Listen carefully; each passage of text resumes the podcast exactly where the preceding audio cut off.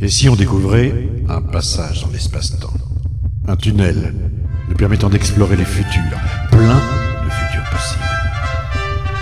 You have been awarded the Nobel Prize in Physics. It is an honor for me to convey to you the warmest congratulations of the Royal Swedish Academy of Sciences. I now ask you to step forward to receive your Nobel Prizes from the hands of His Majesty the King. Destination remise des prix Nobel de physique, année 2050. Bonsoir et bienvenue dans cette émission spéciale consacrée à la remise des Nobel de physique 2050, placée cette année sous le signe de l'étoile et dont nous allons parler en compagnie de nos invités. Ursula Bassler, bonsoir.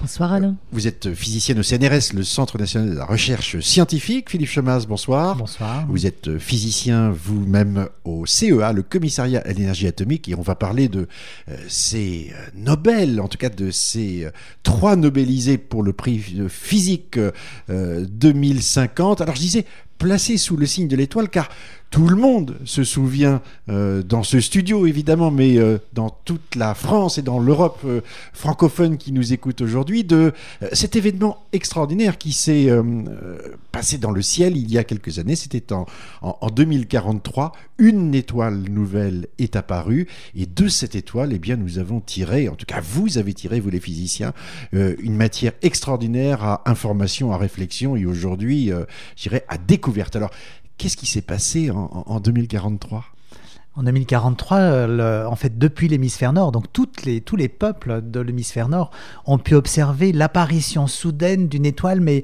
d'une luminosité incroyable, puisque euh, à elle seule, euh, elle était aussi brillante que toute la Voie lactée rassemblée en un point. Donc c'est une, euh, une très grosse étoile hein, qui a explosé, mais vraiment tout près, dans la banlieue proche de la Terre, du système solaire, dans le même bras, dans notre bras où, se situe la Terre de la galaxie. Et donc cette étoile a explosé et du jour au lendemain est devenue plus brillante que le, que le cœur de la galaxie, de notre galaxie, la Voie lactée. Un événement exceptionnel hein, quand même ça a marqué tout le monde. Le, tout le monde l'a vu à l'œil nu. Hmm. C'était vraiment un phénomène extraordinaire. La réaction des gens a été euh, aussi très curieuse, Ursula. Tout à fait, tout à fait. Euh, tout à coup, on a entendu apparaître euh, les prédictions de la fin du monde, l'arrivée d'un nouveau Messie, la disparition de la Terre, l'apocalypse et j'en rate d'autres. Hmm c'était effectivement un, moment de pleine effervescence. Euh. Et, pour les scientifiques, ça a été aussi un, événement parce que c'est quand même pas si fréquent. Ce n'est pas arrivé depuis 1600 euh, et quelques quand Kepler a observé effectivement euh, une autre supernova à proximité.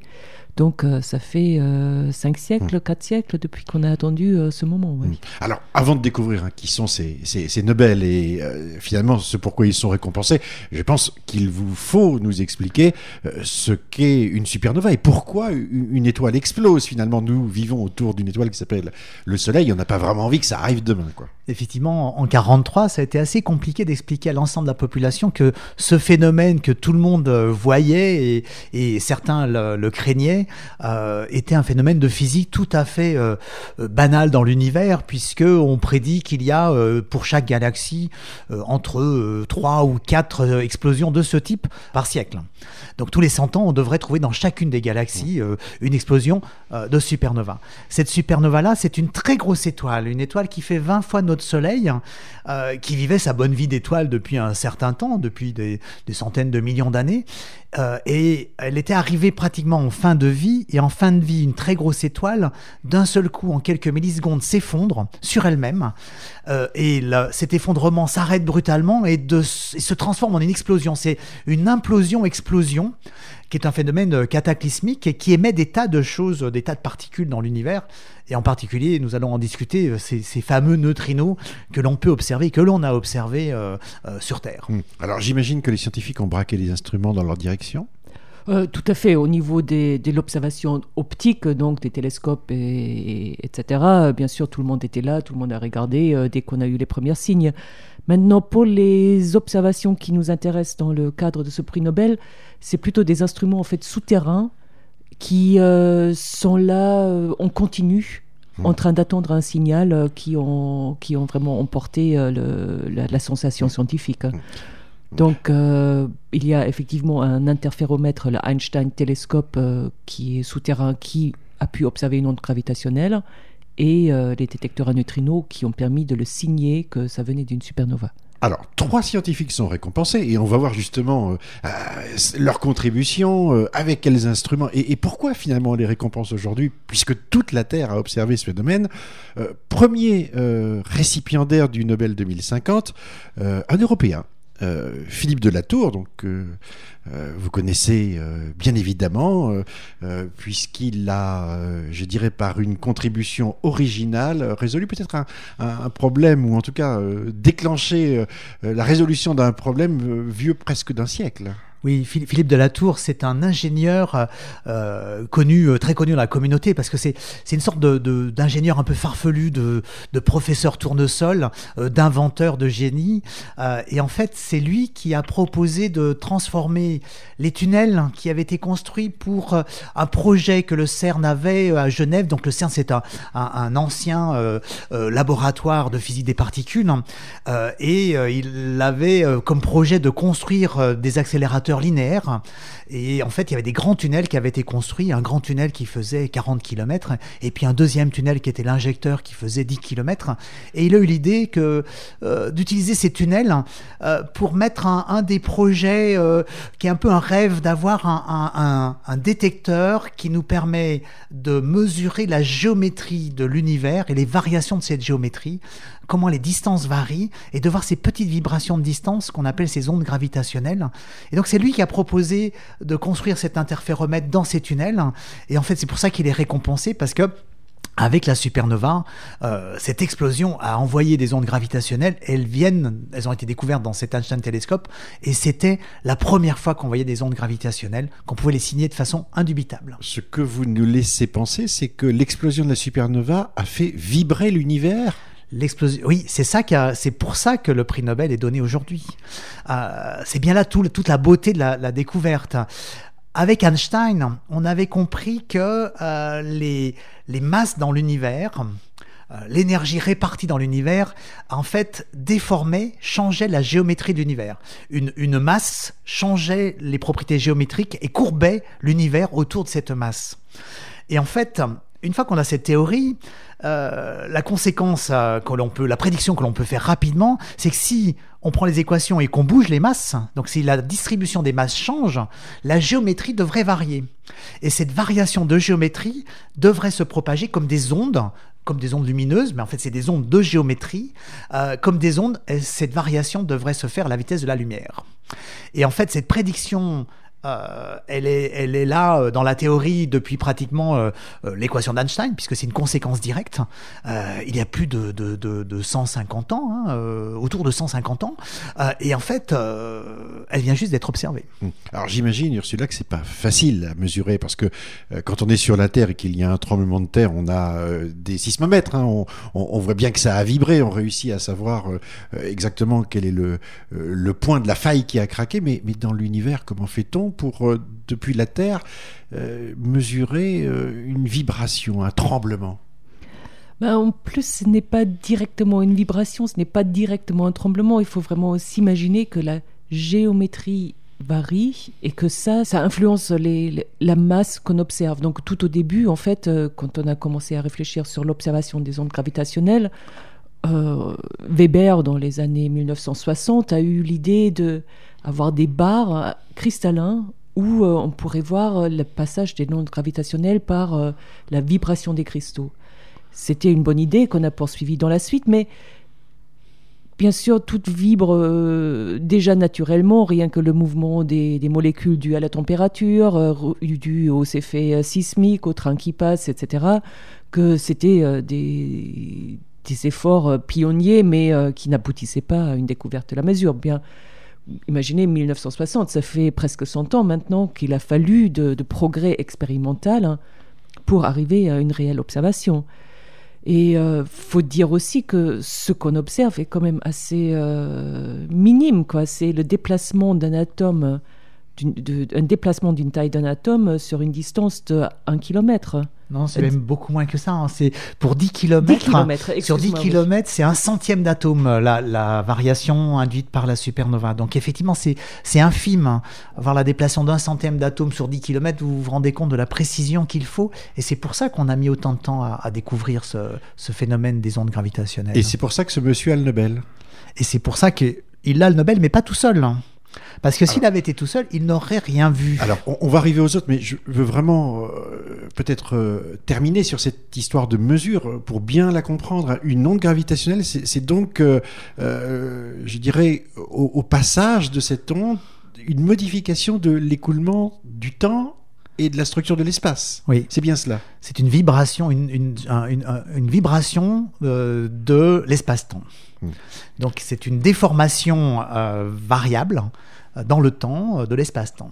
Donc, et, tout ce qui bouge peut, peut, faire cela Tout ce qui bouge peut faire ça, mais à des, à des, des, des, des tailles tellement minimes qu'effectivement, la plupart du temps, on ne voit absolument rien. Quoi. Il faut quand même les masses énormes d'une supernova et la proximité, euh, pour ce cas-là, pour pouvoir euh, voir cet infime signal. Quoi. et peut-être ce qui est difficile aussi à la compréhension, on dit, voilà, c'est l'espace-temps qui, qui, vibre, mais les vibrations, on les associe à la matière. Là, c'est quelque chose, c'est immatériel qui vibre. Donc, euh, on est vraiment également au, bout de ce, qu'on peut imaginer. Euh, alors, merci de cette clarté. Hein. Une étoile explose, euh, on en détecte la vibration de l'espace-temps. On comprend que c'est pas simple, qu'on l'attendait depuis longtemps, que c'est tout petit, petit, petit, mais on a réussi à l'attraper. Et puis euh, il y a deux autres personnes récompensées. La, la, seconde personne est une japonaise, Matsuko Koshiba, donc qui travaille en tant que physicienne au laboratoire dit Kamiokande au Japon. Et la troisième personne est un Américain, Julian Kutcher, qui travaille, lui, euh, dans un laboratoire souterrain euh, aux États-Unis, Sud Dakota. Alors, qu'ont-ils trouvé d'autre que cette euh, vibration et pourquoi tous les deux sont-ils récompensés? En fait, tous les deux travaillent euh, sur des détecteurs de neutrinos. Donc, euh, vous connaissez ces particules et neutrinos qui sont très évasifs et très difficiles à mesurer et pour lesquels donc il faut des énormes détecteurs euh, qui sont remplis d'eau où ces neutrinos interagissent et laissent des signaux lumineux qu'on détecte par la suite à l'extérieur. Et vers les années 2020, on a commencé à construire des très très grands détecteurs de cette taille-là. Déjà auparavant, euh, il y en avait de, plus petites tailles qui ont permis d'observer l'oscillation de neutrinos, un phénomène bien connu et bien courant aujourd'hui. Donc euh, les, détecteurs des, des, neutrinos, en fait, étaient là, et lorsqu'une supernova explose, il y a ce phénomène d'onde gravitationnelle et quelques millisecondes après, il y a des neutrinos qui permettent d'échapper cette masse comprimée de la supernova et qui peuvent être détectés lors de leur passage sur la Terre par ces détecteurs-là. Donc, euh, ce deuxième signature de la supernova a permis de donner un, un T0 pour rechercher le signal antérieur de l'onde gravitationnelle vue dans l'Einstein télescope. Et c'est uniquement la collaboration de toutes ces trois expériences qui, en fait, a permis la découverte et la signature de, d'ondes gravitationnelles. Alors, on va revenir à, cette euh, importance justement de détection de signal décalé, comme vous le dites, mais euh, pour rester sur le neutrino, est-ce qu'on peut expliquer finalement ce, qu'est le neutrino, euh, en quoi il est important, comment se forme-t-il, et, finalement pourquoi c'est intéressant de l'attraper? Que se passe-t-il dans une supernova pour que sortent ces particules un peu fantomatiques peut-être? Alors dans, une supernova, on, a vu que la supernova de, 2043, la 2043b, c'est son petit nom euh, pas très romantique euh, qu'on lui donne entre, entre scientifiques, hein, euh, parce que c'est la deuxième supernova observée en, en 2043. Cette supernova, c'était une étoile qui faisait 20 fois la masse solaire. En fait, comment marche une étoile? Une étoile, c'est en fait une boule essentiellement d'hydrogène. Cet hydrogène vient essentiellement du Big Bang. Et euh, par euh, le fait que l'étoile a été rassemblée par l'attraction universelle, c'est à l'intérieur d'une étoile se sont allumées des réactions thermonucléaires qui ont transformé l'hydrogène, qui ont transmuté l'hydrogène en hélium, en carbone, en oxygène, en noyau de plus en plus lourd jusqu'au fer. Et donc dans une supernova, euh, c'est une très grosse étoile qui a réussi à produire du fer. Ce fer va s'accumuler au centre de la supernova, parce qu'il est le plus lourd, il tombe au centre de la supernova. Mais on a un problème, du moins l'étoile a un problème avec le fer, c'est que le fer est l'élément le plus stable de l'univers. Donc euh, on ne peut pas créer des réactions thermonucléaires qui, qui donnent de l'énergie avec du fer. Donc ce fer, il est inerte d'un point de vue nucléaire pour l'étoile, et donc il s'accumule au cœur de l'étoile. Et quand il y a un peu plus d'une masse solaire de fer qui est produit, ce fer, il a suffisamment de masse pour s'attirer lui-même et il n'a aucune réaction à l'intérieur qui peut compenser l'attraction universelle. Donc ce noyau de fer, d'un seul coup, va s'effondrer et en fait, en, en quelques millisecondes, il va s'effondrer sur, sur lui-même. Et puis à un moment donné, les noyaux de fer sont précipités les uns contre les autres et se cognent. Et quand ils se cognent, en fait, ces noyaux de fer qui sont des protons et des neutrons, ces protons et ces neutrons se rassemblent pour faire une étoile très dense, qui est une sorte de très gros noyau atomique. Dans ce noyau atomique, les protons capturent les électrons qui traînaient là, parce que c'est l'étoile est neutre, donc il y a autant d'électrons que de protons. Et dans cette euh, transformation des protons et des électrons en neutrons, il y a émission de neutrinos.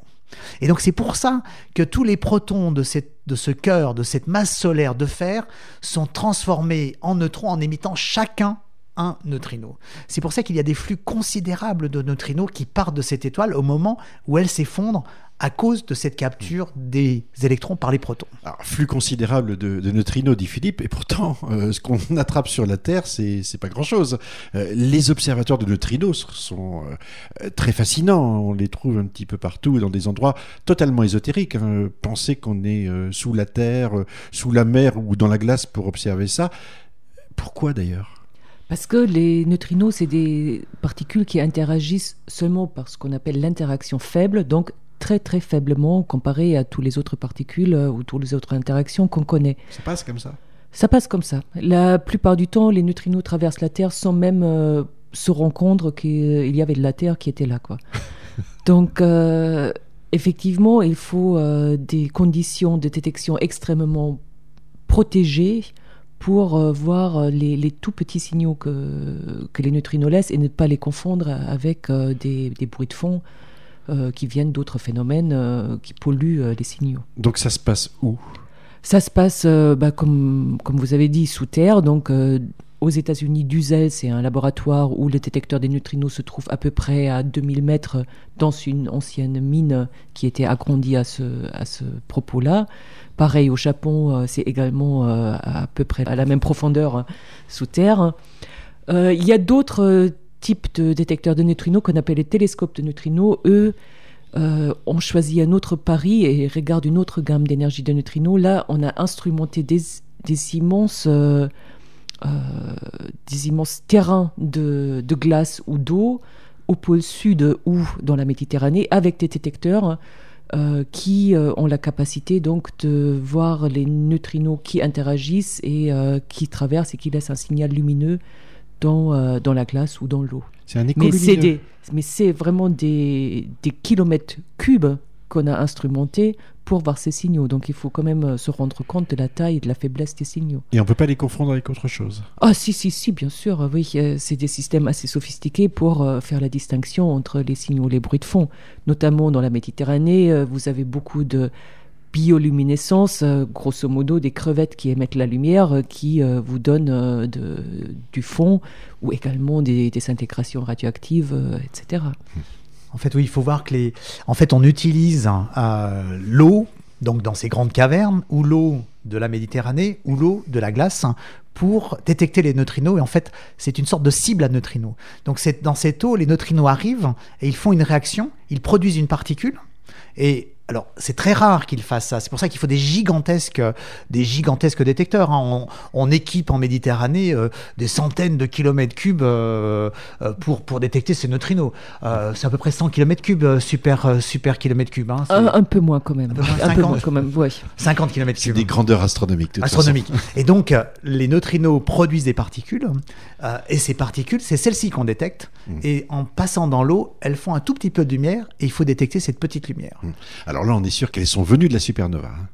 Là, ces neutrinos, on a des signaux euh, indubitables. Ils Mm. sont corrélés en temps, ils arrivent tous en même temps Euh, et c'est vraiment ceux qui viennent de la supernova. Alors, je, vous rattrape là, parce que si j'ai bien compris, vous m'arrêtez si, j'ai dit une bêtise, mais Philippe de la Tour, lui, euh, a détecté donc une onde gravitationnelle hein, euh, sous Genève, euh, et puis euh, Madame Koshiba et Monsieur Kutcher ont détecté, eux, euh, des passages, des traces de neutrinos, les- lesquels venaient finalement de, ce, de cette étoile qui a explosé. Euh, alors, vous nous avez dit, oui, mais pas tout à fait au même moment. Euh, en quoi ce pas tout à fait au même moment, ce petit décalage temporel, euh, finalement, va faire la différence et va leur permettre aujourd'hui d'être récompensés?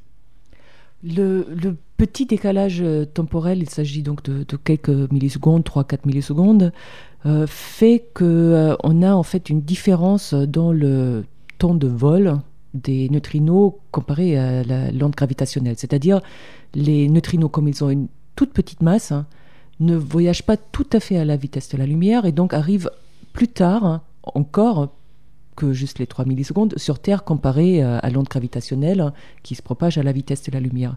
Et en fait, de cette différence-là, on peut extraire la masse des neutrinos. C'est un joli euh, produit associé à, cette découverte-là.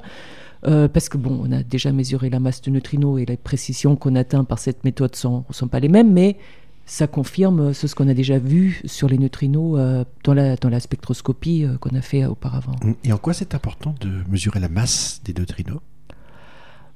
Euh, pendant, pendant longtemps, on n'était pas sûr si les neutrinos avaient une masse ou n'avaient pas de masse. Et donc, euh, autour des années 2000, on a enfin pu voir que les neutrinos oscillent d'un espèce dans l'autre, ce qui voulait dire qu'ils avaient une masse, mais on ne pouvait pas dire où se situait la masse. Et donc, cette me- mesure absolue était euh, un des fondements qu'on a cherché quand même pendant euh, 50 ans. Et il y a, oui, on l'a cherché longtemps. Il y a peut-être un élément qui est important, c'est qu'en fait, on a aussi pu, avec ces signaux, bien comprendre comment explose une étoile. Parce que cette explosion d'étoiles, on- je vous l'ai raconté, mais il y avait quand même des mystères. Et là, on a compris qu'en fait, l'implosion-explosion, euh, elle devait pas être euh, juste comme une sphère qui se contracte et qui se dilate. On a pu, grâce à la mesure des ondes gravitationnelles et des neutrinos, arriver à contraindre euh, l'explosion d'étoiles. Et le fait qu'on connaisse la masse nous permet simplement de savoir euh, quel temps ont mis les neutrinos pour venir jusqu'à nous, de l'étoile jusqu'à la Terre. Et donc, on a pu utiliser ce signal de neutrinos avec son temps de propagation différent du temps de propagation des ondes gravitationnelles pour contraindre comment tout ça se passe. Et en fait, ce qu'on a compris, c'est que l'étoile, quand elle a implosé, elle s'est effondrée sur elle-même, elle a réexplosé, mais elle n'a pas réexplosé dans toutes les directions. Elle a pris des directions privilégiées, elle a une, une explosion asymétrique. Et en fait, c'était un autre mystère. Ça fait longtemps qu'on essaie de comprendre si vraiment comment les étoiles faisaient pour exploser, parce que dans nos calculateurs, chaque fois qu'on faisait des calculs, ça ne marchait pas. Et en fait, on faisait des calculs qui étaient trop pauvres parce qu'en fait, on, souvent, on bridait les différentes instabilités qu'il pouvait y avoir. On a compris en mesurant à la fois l'onde gravitationnelle qui ne peut être présente que si la distribution de masse change de façon euh, importante, mais pas de façon sphérique. Si elle bouge juste de façon sphérique, c'est comme euh, euh, tout ça se retrouve au même point, vu de loin, c'est pareil. Là, non, les masses se sont réparties différemment, et les neutrinos ont aussi permis de bien signer que c'était bien une explosion, et leur propagation différenciée a permis de mettre des temps sur tout ça, de mesurer le temps entre la propagation de de l'onde gravitationnelle, l'arrivée de l'onde gravitationnelle au tout début de l'effondrement et de cette explosion, et l'arrivée des neutrinos qui arrivent plus tard dans, dans, dans, le, dans le scénario. Mais encore bien avant le signal lumineux, qui lui euh, arrive quand même quelques heures après. Alors, à événement euh, exceptionnel, résultat exceptionnel, quand même, vous nous expliquez cela. De quoi ces Nobel sont-ils finalement la victoire? Est-ce que c'est celle de la théorie, celle de l'observation, celle de euh, finalement de la capacité technique aujourd'hui à, attraper des choses, mais qui sont, euh, ce sont des anges hein, dont vous nous parlez, euh, qui passent euh, et qui sont très discrets, dont on voit les échos lumineux, euh, euh, ou en tout cas une légère vibration, un souffle d'ange, si je puis me permettre. Euh, c'est tout ça à la fois Moi, je dirais que c'est une victoire de la ténacité. C'est un problème que l'on a sur les bras depuis, euh, plus d'un siècle. hein. Euh, et ce sont des scientifiques qui ont euh, continué bien que ça soit plus la mode, euh, qu'on pensait que c'était plus là qu'il fallait mettre euh, l'énergie pour essayer de comprendre l'univers. L'univers, il était là autour de nous. Euh, de toute façon, il fallait le mettre à notre service et commencer à avoir plutôt des technologies et faire avancer euh, les, choses qu'on peut utiliser tous les jours et que chacun peut utiliser tous les jours. En fait, ces scientifiques ont tenu leur ligne euh, de conduite en se disant mais il y a une question fondamentale. hein. Euh, cette question fondamentale, je veux la résoudre. Et en fait, chacun Chacun de ces trois scientifiques a tenu, malgré euh, contre vent et marée, je dirais, malgré la- l'ambiance qui était plutôt euh, de laisser tomber toutes ces expériences sur l'univers, euh, ils ont continué. Et justement, la supernova est venue interroger tout le monde parce qu'elle est apparue dans le ciel de tout un chacun. Et tout un chacun s'est posé la question de savoir quel était cet univers qui nous entourait. Est-ce qu'on le connaissait aussi bien? Comment ça marchait? Il faut voir, et c'est assez amusant, que nos scientifiques sous terre, quand ils ont eu leurs signaux de, de neutrinos, c'est arrivé à pratiquement à la vitesse de la lumière. Donc eux savaient que quelque chose avait explosé tout près de nous. Les hommes, ils ont attendu plusieurs jours pour le voir apparaître dans le ciel. Donc on avait l'explication, et les hommes, ils ne l'avaient pas. Donc la science sert à comprendre le monde. Et peut-être moi j'aimerais quand même bien aussi rendre un peu hommage à, John Kocher et à, à Matsuko Koshiba parce que euh, justement le cas de, John est quand même assez intéressant. Il, faut voir que dans les, aux, États-Unis, on a arrêté le programme de la physique sur les accélérateurs euh, dans les années 25-35. et euh, depuis euh, toute cette installation des, détecteurs de neutrinos qui ont servi justement à mesurer et à caractériser en profondeur les oscillations était quelque part un peu à l'abandon. Ça, ne servait plus à faire des mesures euh, activement. Les, les physiciens sont allés dans d'autres domaines. Il y en avait plus qu'une petite poignée aux États-Unis qui a maintenu cette installation en état de marche en attendant que quelque chose se passe. Et euh, c'est quand même assez rare qu'on a un coup de chance pareil et que quelque chose se passe et qu'en plus on est récompensé par le prix Nobel euh, après. Rapide, hein, ce Nobel, quand même, parce que effectivement, ces observations ont eu lieu il y a quelques années. Généralement, on peut attendre 20, 30 ans euh, avant de récompenser ça. C'est- Là, c'est décisif, c'est clair, c'est net. hein. Je pense qu'il fallait les récompenser aussi avec tout le hype qu'il y a eu autour des supernovas. C'est bien de rappeler que ce n'est pas que des phénomènes ésotériques là qui sont arrivés, mais qu'il y a des fondements scientifiques, qu'il y a des résultats scientifiques et qu'on ramène ça un peu à une nouvelle réflexion sur euh, quelle est la place de la science dans notre société. Si, on fait un peu de prospective, parce que c'est aussi intéressant de se, demander ce qui va se passer dans, un demi-siècle, hein, 2100, à quoi ça ressemblera finalement. Euh, Est-ce que c'est une nouvelle fenêtre euh, qui s'ouvre pour l'astronomie, euh, la- l'astroparticule? Est-ce que finalement le fait de pouvoir et de savoir aujourd'hui qu'existent vraiment des vibrations dans l'univers va nous raconter des histoires lointaines sur des, enfin, des objets lointains, sur euh, le début de l'univers, le, Big Bang, les, galaxies avec des trous noirs centraux qui euh, euh, rentrent en collision. c'est de la perspective? Quand on commence à, rêver de ce, qu'on peut maintenant voir comme un tracé de chemin de recherche devant nous, effectivement, de, de maintenant le monde des ondes gravitationnelles, ça va encore être un énorme effort parce que, comme on a déjà dit, la détection là était assez furtif et, due à un grand hasard qu'il y avait eu la supernova, tous les détecteurs qui marchaient, etc. Mais euh, imaginez de voir euh, même le, fond des ondes gravitationnelles issues du Big Bang, qui est vraiment le signal le plus proche du Big Bang qu'on peut espérer d'observer un jour, c'est énorme et ça ouvre effectivement euh, un chemin pour la connaissance des toutes premières instants de l'univers qu'on n'a pas espéré depuis euh, quelque temps.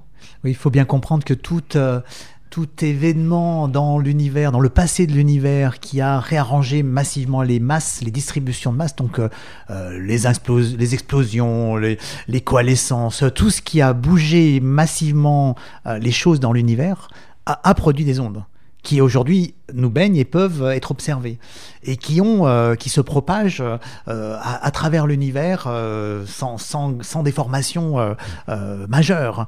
Donc en fait, on a là une façon d'observer l'univers, mais très difficile. Il faut voir que ça a déjà été très difficile. Il a fallu les neutrinos pour pour être sûr que pour aller rechercher le petit signal d'oscillation dans l'Einstein télescope, il a fallu ce, ce, ce, cette mesure des neutrinos qui ont donné un temps en disant bah, regardons 3 ou 4 millisecondes avant ce T0 donné par les, par les neutrinos pour aller chercher le petit signal qui existait, qui a, qu'on a trouvé finalement dans l'Einstein télescope.